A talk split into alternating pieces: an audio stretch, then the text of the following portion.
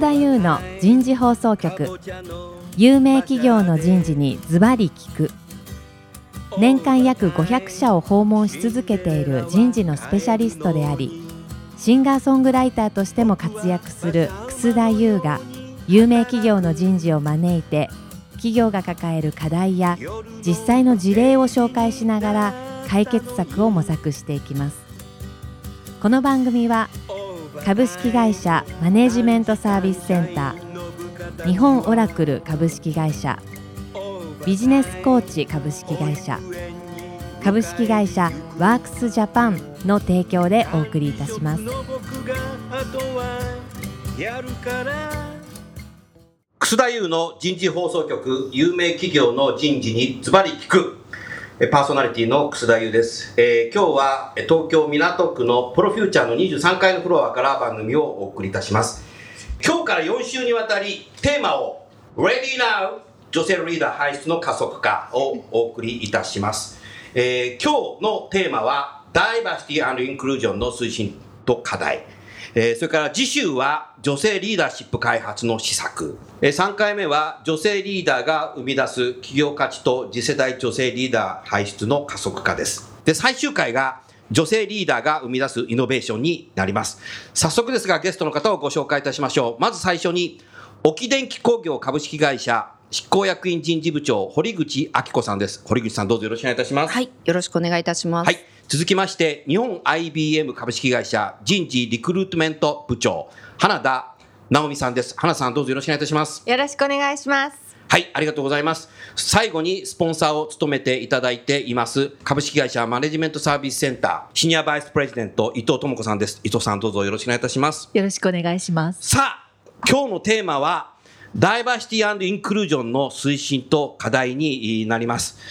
今回は沖電機さんと IBM さんですけども、まあ、たまたまですけど沖電機さんはいわゆるもう創業100年以上経たれていて、い、わゆる電話交換機だとか昔でいう固定電話、はい。電話機をねずっとこうメーカーさんとして有名でいわゆる通信機器を手掛けてらっしゃいます。と IBM さんはもうインターナショナルビジネスマシンズっていうぐらいでいわゆるね汎用機始めるコンピューターからねメーカーさんとして来ていますけども、花さんも堀口さんもあの新卒でお入りになって自分が新入社員時代と今とではもうだいぶビジネスこう変わってきてますか？まあいわゆるそのブーカの時代と全然今昔とは多分違うんだろうけども、堀口さんいかがですかねまず。そうですね。おお話しください。え沖電機工業っていう会社は1881年にできたっていう今年で136年ってものすごいお136年経った。え伝統がありましてもともとまあ電話機を製造っていうところからスタートしてきて、うん。ずっといわゆる通信のこうインフラを作るという形での交換機ですとかそれこそ電話機。これがまあ事業の根幹という形でかなりの部分あったんですね。はい。でお客様はもう当然のことながら非常にまあ安定していてというふうな形、それから非常に高い品質を求められる、技術がえね。えっていうふうな形をビジネスの中心に据えて、まあ、はい。技術開発をやってきてというはい。形だったんですけれども、はい。今、まあ、もちろん通信自由化というふうな形もありまして、はい。その通信ネットワークを使ってどういうふうなことをいわゆるサービスで提供していくかどういうふうに利用してこう社会に役立つようなことが実現できるかっていうような形でのそれこそまあコンピューターとの融合というような形の部分であったり、あとまあ金融機関向けのいろんなシステムですとかを提供してたりっていうような形でまあ ATM とか有名ですよね。はい、シェア高くやらせていただいております。そうですよね。ありがとうございます。IBM さんではいかがですか？はい、日本 IBM は今年で80周年。お、80周年なんだ。はい。おお、そうですか。はい、おかげさまで80周年になりました。はいはいで、もともとはですね、アメリカが本社なんですが、もともと最初創業は肉測り機。え、そう、そうなんでしたっけ？なんだそうです。あの アメリカのアーモンクというかなり片田舎なところで、えっ、と測り機から始まりまして、それからタイプライタあ、ー。タイプライタはい、ーそれね。からあの、まあ、コンピューターの前身になって汎用機というところまで行きます。ねうんでそこでかなりビジネスをあの拡張させていただきまして、世界の IBM というところまで行きかなり大きなビジネスをえ世界中の方々にご愛顧いただいてまいりました。で一方でダウンサイジング。の波に実は乗り遅れまして、うん1990年代にははい大変な経営状態の危機に陥りまして、はいその時に、うんえー本日のテーマである、ダイバーシテうんィというのが経営課題であるとお、そうなんだ。いうところになりました。なるほど。はい、うんですので本日はそのあたりのところからお話しさせていただきたいと思います。なるほど、なるほどありがとうございます。ですからやっぱダイバーシティは経営戦略なんだというところが今の花さんの話聞いてもわかるね。伊藤さんいかがでしたか？今の話を聞いていて2社の。そうですねダイバーシティの問題は、はい。まあ、当初はいわゆる女性活躍推進的なところからだったと思うんですけれども、まあ、現実にどこまでね本当に女性のリーダーが活躍しているかとか、はい。まあ、企業さんさまざまな課題はある中でももう完全にフェーズはもうダイバーシティつまり経営戦略に変わってきていて、で結局それをやることによって IBM さんじゃないですけれどもどれだけビジネスが変わったかつまりどれだけビジネスが成長したか、もうそっちに完全にどこの企業さんもうん。舵を取ろうとしていて、ダイバーシティが経営戦略に入ってきてるっていうのが、まあ、今のトレンドだと思います。なるほどね。はい、最も進んでいるところのトレンドはそれだと思います。うんだから草分けじゃないですか。草分けですよね1999年にダイバーシティは経営戦略だって言ったのは相当早いと思います。早いですよね、はいなるほどね。ありがとうございます。まあ、昨今はね、そのブーカの時代っていうふうにね、言われてますけど、いわゆるその変動性だとか不確実性、それから複雑性、それから曖昧性でしたかね。その単語でブーカっていうふうに言ってますけど、まあ本当先の見えない、こう時代になってる中で、まあいいわゆる日本企業だと代表とするもう男性だけで、ずっとね、管理職だとか、経営者チームだとかやってきましたけども、まあ、最近なんかそういう会社が、最近のいろんなね、不正を起こしたり、崩れたりする会社もね、結構あ出てきてましたけども、やはり、堀口さん、今、御社では、その女性ということでは、ええ。この管理職とかええ。執行役員とかっていうのはええ。増え始めてますか、当社の場合はやはりあの技術職が強いということもあって、うん。全体の中で女性がまあ10%ぐらいなんですね。10%ぐらい。でまあその中でっていう風な形で、ようやくですねまあ40名弱ぐらいが、うん。まあグループ全体だともう少し、うん。えー多いんですけれども、うん。沖電機ということであればそのぐらいのメンバーが私ども管理職を幹部社員というふうに言ってるんですけども、幹部社員。はい、幹部社員にまあなってきてると。なるほど。い。う形ですね。執行役員はいかがですか？そうですね。あの今年から誕生しまして、今は2名というふうな、あ、はいそっか。堀口さんはそのうちのお一人。え。一人というふうな形で、うんうんはい、まだあのほやほやというか4月からでございますので。とんでもないです。いう状況ですけれども、うんまあ、執行役員全体では18名という中では2名というのは割と割合としては多いのかなとただまああの今年初めて誕生したというところではまだまだという形もあるかもなるほどしれません。。なるほどね。そうすると人事で堀口さんが執行役員されていて、はいもう一人の方のミッションは？あ営業本部長という形でえ執行役員営業本部長。はいうわ素晴らしい。その方はもう新卒プロパーで入って。えあの私と同期であの ずっと新それは卒でも。輝かしい。いいな。はい。入社した時からもうずっと仲良くはい。やってきております。そうすると最近はえ新入社員の女性比率もそうです高まっていねますか？ええ、目標としてはまあ20%以上取っていこうと掲げておりまして、はい。大体まあ25%ぐらいでこ25%こぐらい。えー23年推移してきて。理理系はいかがですか？理系はですね若干まあ20%弱ぐらいの弱ぐらい。あえーでも取れてるいうところでね。なんとか今頑張ってうんはいそして営業は女性が増えてるんですね。そうですねまあ半分弱ぐらいがあまあ女性というような営業半分ぐらいが女性なんだ。でもその半分の女性は、営業本部長が執行役員ということは、ものすごいロールモデル。そうですね、えーやっぱりあのーそれは大きいんじゃないかなというふうには思います。目指したいってなるかもしれないね。そうですね。今まではね、全くそういう人がいなかったんだろうけどね、ええ。そこは大きなチャンスですね。それはいいですね。すね。素晴らしいな、はい。ありがとうございます。なるほど。そうすると今まではやはり男性だけで取締役会だとか役員会議だとか経営会議だとかやってたんですけど、その中にやっぱりこう女性が入って、そうですね。そういう会議のな、例えば経営会議の中で、ええ。やっぱり堀口さんだとか、その営業本部長の女性たちがこう発言によって、やっぱ変わってきましたか？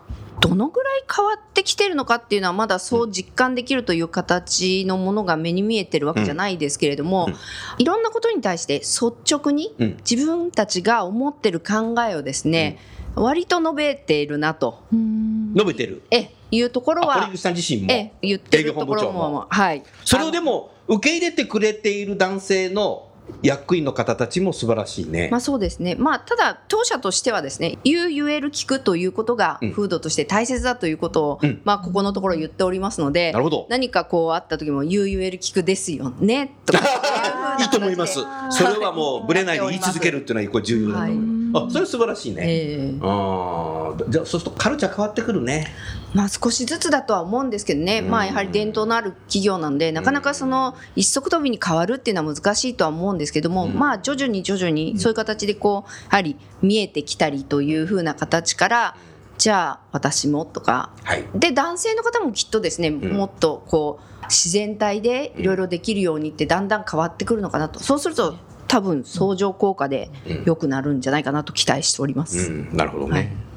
まあ、ダイバーシティっていうとね、こういうな意味ではジェンダーだけじゃないんですけど、今回はまあジェンダー、ダイバーシティ中心で、特に女性のね、リーダーというテーマでやってますけど、花田さん、IBM さんでは花田さん入社した頃からもう管理職では女性をいらしたんですか、はい、ちょっと今データは持っていないんですけれども、はい。当時からおりまして、うん。私が入社した時に憧れた女性がうん。ちょうど SE のあのマネージャーをやっていた方でしたので、おー。はい、それはすごいね。はい。やっぱ憧れな、あ、そうか、あなたもともと SE はい。をやってたんだね。はい。そうするとそういう先輩の女性のマネージャーがいて、はい。なんかあああいうふうになりたいっていうのは。素敵な方でした。素。敵な方、はい、ああいうふうになりたいな、そうですね。はい。い、だからやっぱいるいないっていうのは堀内さん違うんだよやっぱり、大きいと思いますね。ね。よくええ。ね、ロールモデルは必要なのか必要じゃないのかなんて二元論で議論してるのあるけど、うん。それはいないよりいた方がいいよねっていうのが多う分ん。答えなんだろうけど、ん。あそうでしたか、はい。うーんなるほどね。でいかがですかね？その男性の人たちのそのダイバーシティ推進していくところでよくうん。まあ言われているのは、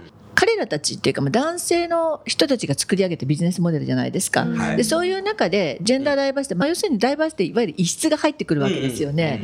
そうすると特に今はもうこれだけ言われているので、頭ではダイバーシティは大事だって皆さん思ってらっしゃるんですけど、はい、無意識に排他するらしいですね。うん。あの要するに意識がだから自分自身が違うものを排除してるっていうことを全く無意識にうん、排除すると。いわゆるパターナリズム、そうですね。だからアンコンシャスなんとかって言うんですけど、だからそういうことがやっぱりあるらしいんです。だからご本人たちはそのダイバーシティをあのインクルージョンしていく時のプロセスって、まず自分が異質なものを抵抗してるんだなってことを気づかなきゃダメじゃないですか。うん。ところがその気づきすらないんです。気づきすらないね。だから頭ではうん大事だよねって。うん。で異質が入ってきててで受け入れなきゃいけないんだけども無意識に排他してると。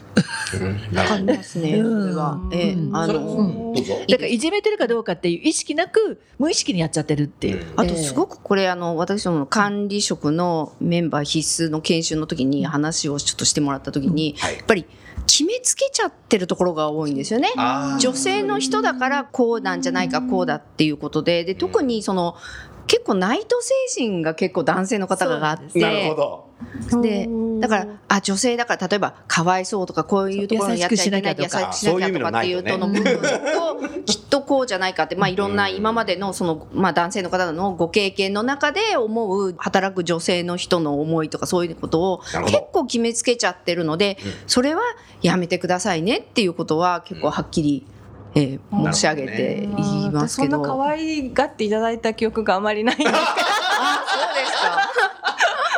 生意気だったからかもしれませんけれど。もいやいやとんでもないけど、でも先日私今いろいろインタビューしてるんですけれどもね、うんはい。やっぱりおっしゃってました、うん。その本当に、まあ、いわゆる一般職時代の女性をまだいらっしゃる会社もあるわけですよね、うん。そうするとね男性が要するに長与花よなんですって。女の子は。うん。女の子って女の子凝ってるおかしいんですけどだからもう大切にして君はこれだけすればいいよあれだけすればいいよっていう、まあ、いわゆるその会社の方おっしゃってましたけどうちは男性がみんな優しいって言い方されたんですけどそれ本当に優しいのかっていうことなんですけどね。そうなんですよね。いやだから伊藤さんそのね多分先ほどのパターナリズム的なことだと、日本語で言うとですね多分全ての男性の管理職は女性を差別はしてないんだけど、区別しちゃうんだよな、そうですね。ここですよね、優しすぎて区別しちゃう、差別はしてるつもりないんだよ、だから総論は OK なんだけど、格論でどんどん区別していっちゃう、そうすると結果的にダイバーシティじゃなくなっちゃそううですね。なん。ですよそれともう一つやっぱり思うのは無意識でやってしまってる、じゃあうん。何とかしていかなくちゃって今度分かるんだけれども、うん。あの外資系の企業さんにはそれが当たり前じゃなかったわけですよね。当たり前っていうか見てきてないわけですよね男性も。そうするとどのようにコミュニケーションすればいいのかとか、うん。身近なところでいくとその方法論とか、スキルとか、ええまあベタな感じですけどやり方すらうん実は分からない。うん。っていそうだとう思います。方もいらっしゃるな、ええ。私最近インタビューしてると思います。なるほど。だから意外ですよね。もうあそんなの普通なのにっていう感じなんですけど、ん。意外と日系系のどちらかというとそういう歴史のある企業さんだと、接し方がハウツーがないんです。うん。うん。そうなんです。そうん なんかちょっと全然自分だけ仲間外れな気がする。いやいや。いや私もいろいろインタビューしてた。あそうなんだと思うんですけれども。なるほど。ね、うん。なのであの私もあの今伊藤さんおっしゃる通りっていうのがあって、ええ。はい。でその先ほど申し上げたように幹部社員の方々へのいわゆる研修ということでお話をダイバーシティについてお話しした時に、うん。ハンドブックを作ったハンドブックを。作った。はい、おおあ今日はあの番組お聞きの皆さんあの沖電気人事部が作成した「女性の力を組織の力に」っていう、ダイバーシティマネジメントの第一歩というマニュアルを幹部社員用って書いてある。ええそうなんです。と見ていいの？えどうぞ。ラジオなんでお見せで最初に、まあ、ないでトッすけどプのコミットメントからスタートしてまして、あでまあそこはまああのやはり会社としてトップがこのダイバーシティは実行していくんですよああなたたちの仕事の一部ですよということをまなるほど、ええ社長のメッセージ書いてある、うん。なるほどね。あでその先ほど伊藤さんおっしゃってたようにどういうふうに接していいかとかどうコミュニケーションしていいかわからないっていうのがあるので、ここの中の一番最後のパートの部分のところに、はい。例えば上司の人からこう言われてとっても嬉しかったとか、うん。いわゆる幹部社員になろうというふうに思ったっていうようなうん。発言とかそういうふうな実例をですね、うん。その幹部社員になった女性から聞いた中のピックアップして実は載せてましてなるほど。こういうことを言うとうん。みんなやる気になったりとか。っていうことなんですよっていうふうな形とあと男性が思うことと女性がそれを聞いて感じることは違うんですっていうことをですねいろんなシチュエーションごとに一応並べてましてうん。こういう違うっていうことを理解して、まあ、個人個人コミュニケーションをぜひ取ってくださいねっていうことをちょっとお願いしたいっていうのでこれまあその「How to」というかそういうのを作ってやってたりするんですね。なるほどね。素晴らしいね。でも素晴らしいね、ん。でも初めの一歩はそこをやらない多分そうなんだとダメなんだろうね。う、んうん。でそれマネージャーの方々の反応っていうのはいかがなんですか？お聞きたいねそれね、そうですね。最初研修の時に「お持ち帰りの」って作ってきましたなんて言いながら明るく差し出して、最初見てた時は「えっ?」ていう感じも「何これ?」みたいな感じはちょっとあったんですけど なるほど。手に取ってうん。こうパラパラやっていくうちにあ役に立つなっていうふうには、おおよかったね作って。ええ。あのやっぱり皆さんどうしていいのかやっぱりわからないっていうところがうん。やっぱりあったので活用してすっごく役に立ってるというところまでの声は出てこないんですけども、ちょっとヒヒントにはなるんだうんね、っていうような感覚ですね。うん。なので拒絶はされなかったっていう。よかった。はい。なるほど。受け入れてくれたね、はい。なるほど。堀内さんこれ最初のページに社長のメッセージってありますけども、少し次のテーマいきたいんですけどね、ダイバーシティインクルージョンはやはり経営トップの本気度？はい。それからやっぱり人事が社内に対するメッセーえジこれ、はい。社内に対するメッセージはこれなんだろうけど、ええ。社長のメッセージはいかがですか？そうですね、まあ、これはかなり大きいと思います。大きい。ええ。うん。やはりあの先ほど花田さんもおっしゃられてましたけどやっぱり経営としてこれをやるっていうことが会社の持続的成長には不可欠だっていうことをですね、トップ自らの言葉でしっかりと語ってもらう。でそれを明文化という形でまあ出すとうんいうふうなことって皆さん頭では理解してるけど腹落ち心の部分でどこまで来てるかっていうところがあるので、うん。そこをしっかり、えーやってくださいというふうにうん。ぐっといくのがもうトップのこのコミットメントじゃないかなというふうに思ってます。うん。トップのコミットメントやっぱり伊藤さん大切ですよね。大切ですね。で実際に、うん。あの花田さんのところで1999年にあのダウンサイジングでもうすごい経営問題があって CEO が出したって、ダイバーシティ、で逆に言うとあの私の知ってる日本企業さんは、CEO を出されたんですねダイバーシティ宣言を。うん。ところが他の人たちどう思ったかっていうとうちの会社何も困ってない。うん困ってない。つまり、うん。そんなに売り上げも落ちてない。あ利益も下がってない、うん。なんで今のままじゃいけないのっていうあ。やら反なくても応が OK よっていうことね。起こ。ったらしいんです、ん。だからそのうん。CEO のコミットメントうん。宣言は分かりますよね、時代的に、うん。なんだけど本音を戦わせると、本当にそこまでうちの会社やる必要性があるのっていうディスカッション相当けんけんがくがくやったそうです。で最初でそれをもうただやれだとやっぱり無理なので,、うん。でけんけんがくがくしてかなり時間かかったらしいんですけど、うん。最終的に今進んでらっしゃるんですけど、うん。要は外的圧力だったらしいですよやっぱり最後は。だからその外的圧力は決して会社が困ってるわけではないけれども、うん。例えば競合他社もやっているとか、ね、自分たちの会社はどうやら出遅れているらしいとか、っていうところがだんだん本気モード。だから意外とその困ってないっていうとかなんでやらなくちゃいけないの？それをやってもだって僕たちてか私たちの会社うまくいってるじゃないっていうそういうところからスタートしたっていう会社も聞きました。まあビジネスのキャッチアップそうスタイルとなんです。一緒ですよね。そうなんです。だから経営戦略だって言われて、なんでそこまでする必要があるの？何も困ってないでしょうと。あーなるほど本当にそその本音のトークがあったらしいです。あでもまあ経営陣はやっぱり先を見ていくっていうところがあると思うんですね。はいで本当にグローバルでやっぱり競争に生き残らなきゃいけない。でそのためにはやっぱり現状維持とか成長を目指して要はまあ私ども最近っていうかまあ業界でも言ってます。イノベーションっていう形ですよね。うん。それを起こしていかなくちゃ、うん。起こしていってももしかしたらこう維持があのやっとかもしれないっていうような時に、うん。うん。じゃあイノベーションどういうふうに起こしていくかっていうふうな形の部分っていうのは違うものを受け入れるっていうことで、そこによる発想のまあ転換とか新しい価値を見出すとかっていうところでで出てくるのかなっていうところにやっぱり経営者も目をつけてるのかなっていうのと素晴らしいですね。えーあとはまあやはりこれから労働人口っていうのがやっぱり減ってくる中やっぱり戦力というふうなことをいろいろ考えた時にやっぱり多様な人材っていうものをしっかりと生かしていくというふうなところがやっぱり重要だというふうなことに気がついたんでしょうかね。って。なるほどね。えー堀さん、そのイノベーションについてはね、今回あの第4回最終回の時はい。に少し、あはい。ぜひおお話をお聞かせいただけますか。はい。は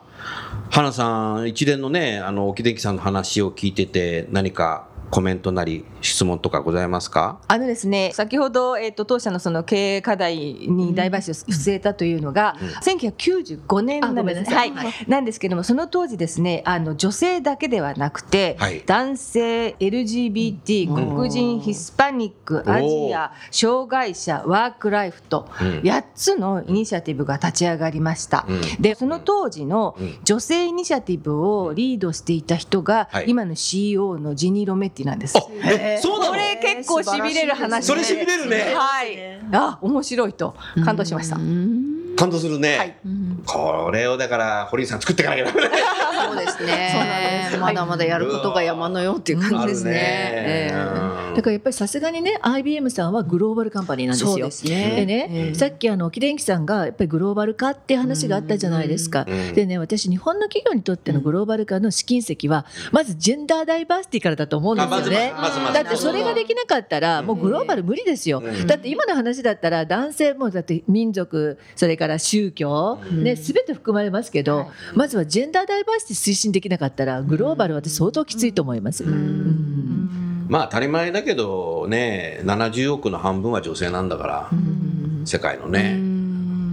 やっぱそこやっていくんだろうね。そうですね。やはり成長を求めるという形になると、その日本という限られた市場だけではうん。なかなか難しいので、やはりうん。活躍の舞台やっぱり海外に求めていかざるを得ないとするとやっぱり伊藤さんがおっしゃられてるのはまあ一つなんだろうなとうーんと深く考えさせられるお言葉だったなと思いました。うん、なるほどね、うん、まあそういう中で21世紀になってから IBM さんももうね90年代とは全く違うような今事業ビジネス？はい。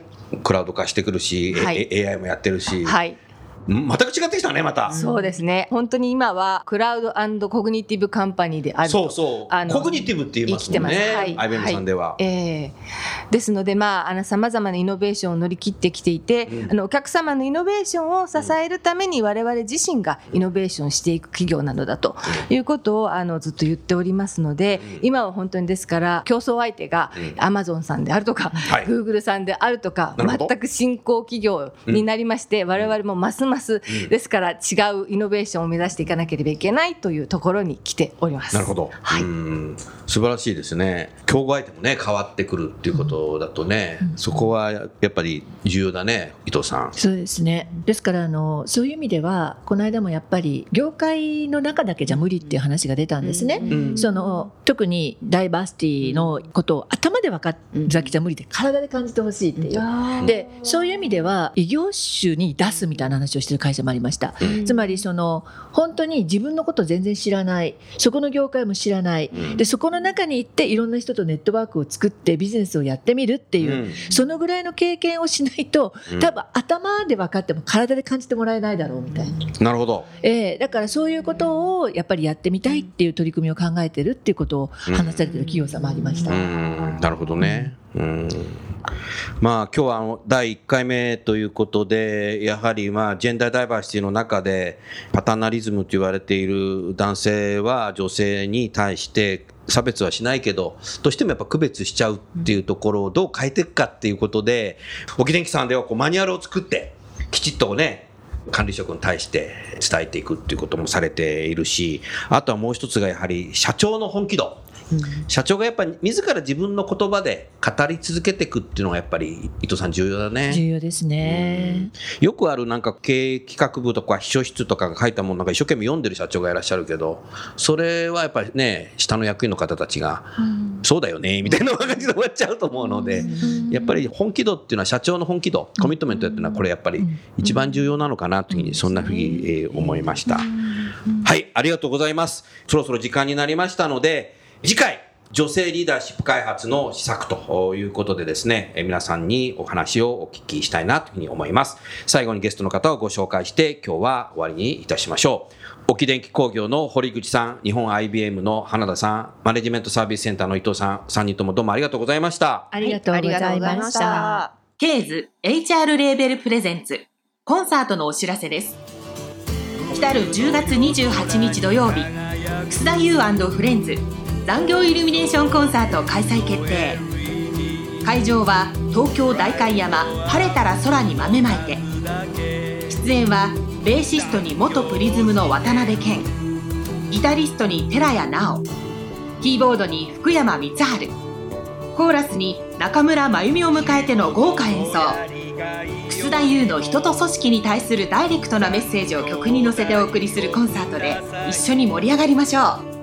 前売りチケットはローソンチケットでお求めくださいえー皆さんこんにちは。いつも番組をお聞きいただきまして誠にありがとうございます。今流れましたけども、10月28日土曜日に、えー私のコンサートがあります。ローソンのロッピーというマシンでですね、L コード70321 70321を検索して私の前売り券をお求めいただきたいと思います。人と組織のオリジナル曲をたくさん演奏いたしますので、どうぞよろしくお願いいたします。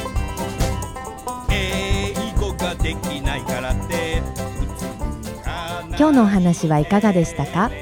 楠田優の「輝け飛び出せグローバル人材」とともにエンディングといたしますこの番組は日本最大級の人事ポータルサイト HR プロのウェブサイトからもお聞きいただくことができます。HR プロでは人事領域に役立つさまざまな情報を提供しています。ご興味がある方はウェブサイトをご覧ください。この番組は企業の人材戦略人材育成のプロフェッショナルカンパニー株式会社マネジメントサービスセンター。先進テクノロジーで企業の人事業務を革新する日本オラクル株式会社。人と組織の生産性を高めるビジネスコーチ株式会社。企業の人材採用支援キャリア支援を通じて人と企業の持続的な成長と価値創造に貢献する株式会社ワークスジャパン。の提供でお送りいたしました。それでは来週もお楽しみに。英語ができないからって。